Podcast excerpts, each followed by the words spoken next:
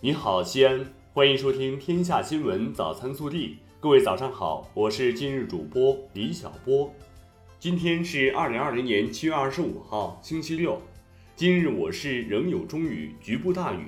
近期我市降水量较大，且地质灾害发生具有滞后性，仍需做好地质灾害防范工作。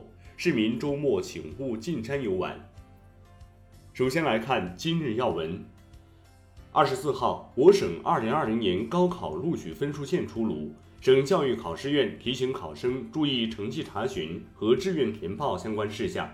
高考志愿填报分三个时段，第一个时段为七月二十四号十二时至七月二十七号十二时，填报提前批次、单设本科批次、本科一批、普通高校职业教育单独招生志愿。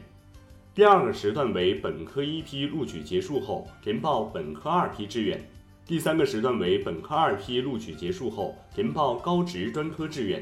省教育考试院提醒广大考生，一定要提高防范意识，妥善保管个人登录账号、密码等信息。本地新闻。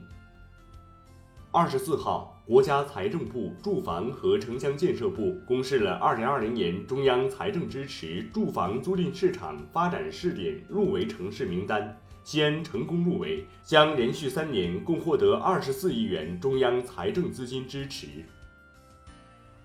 二十四号，我市召开大力发展三个经济工作新闻发布会，记者了解到。在统筹疫情防控的同时，我市全面发力，扎实推进各项目标任务，取得阶段性成效。货运航线累计达三十二条，新建五 G 基站五千七百九十二个，特色总部经济区建设亮点纷呈。记者从二十三号召开的全省文化产业发展现场会了解到。二零一九年度全省文化产业发展的考核中，西安在文化企业培育与发展、文化及相关产业政府投入等七个方面二十项内容考核中为优秀，位列全省第一方阵。为加强我省中小企业公共服务体系建设，畅通政府与中小微企业间的沟通渠道。省工业和信息化厅开发上线了陕企通陕西中小企业诉求响应小程序，为我省中小微企业提供一个好用、简便、能反映问题也能解决问题的平台。近日，西安地铁小寨站组织员工对车站进行全景拍摄，精心制作 VR 指引系统，实现运营服务的智能化提升。二十三号。记者从长安区获悉，西太路全段道路将进行半幅间断封闭施工，时间为二零二零年七月二十四号至二零二一年一月二十三号，提醒广大市民提前择路绕行。日前，春秋航空宣布开通西安至舟山航线，该航线首飞时间为七月二十九号，每周四班，直飞机型为空客 A 三二零。该条航线航距两千四百余公里。航程用时两小时三十五分，是目前两地之间唯一一条直飞航线。一家没有小作坊生产许可证和食品加工许可证、不具备加工环境的黑作坊，藏匿在西安市雁塔区等价坡街办白杨寨村，非法加工腌制鸡翅，长达三四年时间。二十二号接到反映后，雁塔区等价坡市场监督管理所执法人员迅速介入，并现场叫停了该作坊。目前，该部门正在做进一步调查。日前，西安市机动车驾驶员培训管理中心通报了二零一九年度驾培机构质量信誉考核结果。在纳入考核的一百零六家驾培机构中，十九家考核不合格，已被责令停止新学员招录业务，并限期整改。国内新闻：二十四号上午，中国外交部通知美国驻华使馆，中方决定撤销对美国驻成都总领事馆的设立和运行许可。并对该总领事馆停止一切业务和活动提出具体要求。据应急管理部消息，二十四号，国家防总经会商研判，决定维持长江淮河防汛二级响应，这是连续十三天维持二级响应。当前，海河、黄河、松辽流域已进入七上八下防汛最关键时期。国家防总二十四号检查海河、黄河流域防汛备汛工作，要求北方重点地区防止要抓实抓细防汛救灾各项措施。二十四号，国家航天局探月与航天工程中心宣布，我国第一辆火星车正式启动全球征名。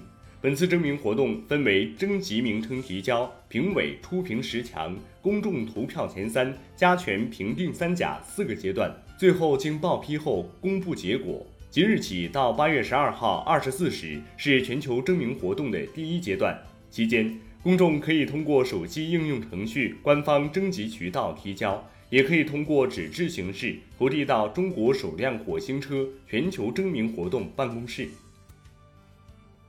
北京时间二十四号上午，加拿大不列颠哥伦比亚省高等法院公开孟晚舟引渡案下一阶段庭审的证据材料。早在五月二十八号，该法院裁定孟晚舟案的本质是欺诈罪。公开证据表明。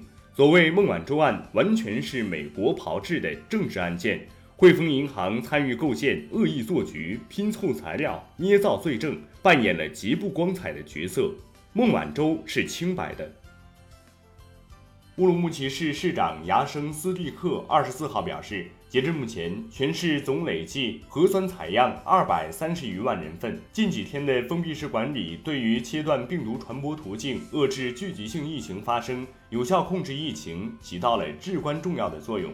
为进一步巩固疫情防控成效，暂不调整目前的疫情防控政策。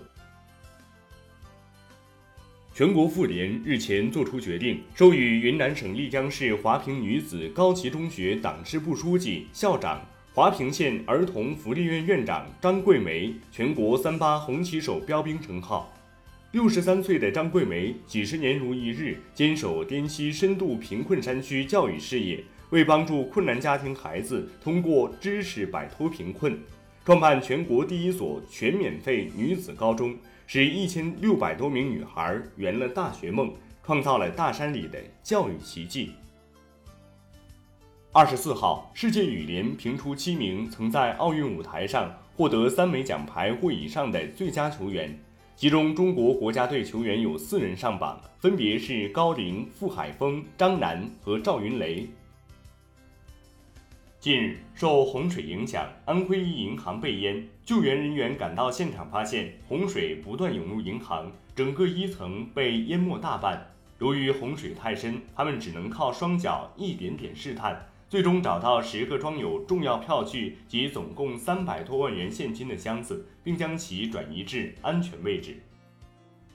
近日。在浙江丽水莲都丰源自然保护区，红外监测相机首次拍到国家二级重点保护动物中华猎羚的清晰影像。中华猎羚是牛科，猎羚属动物，因角像鹿不是鹿，蹄像牛不是牛，头像羊不是羊，尾像驴不是驴，被称为四不像。以上就是今天早新闻的全部内容，更多精彩内容请持续锁定我们的官方微信。明天不见不散。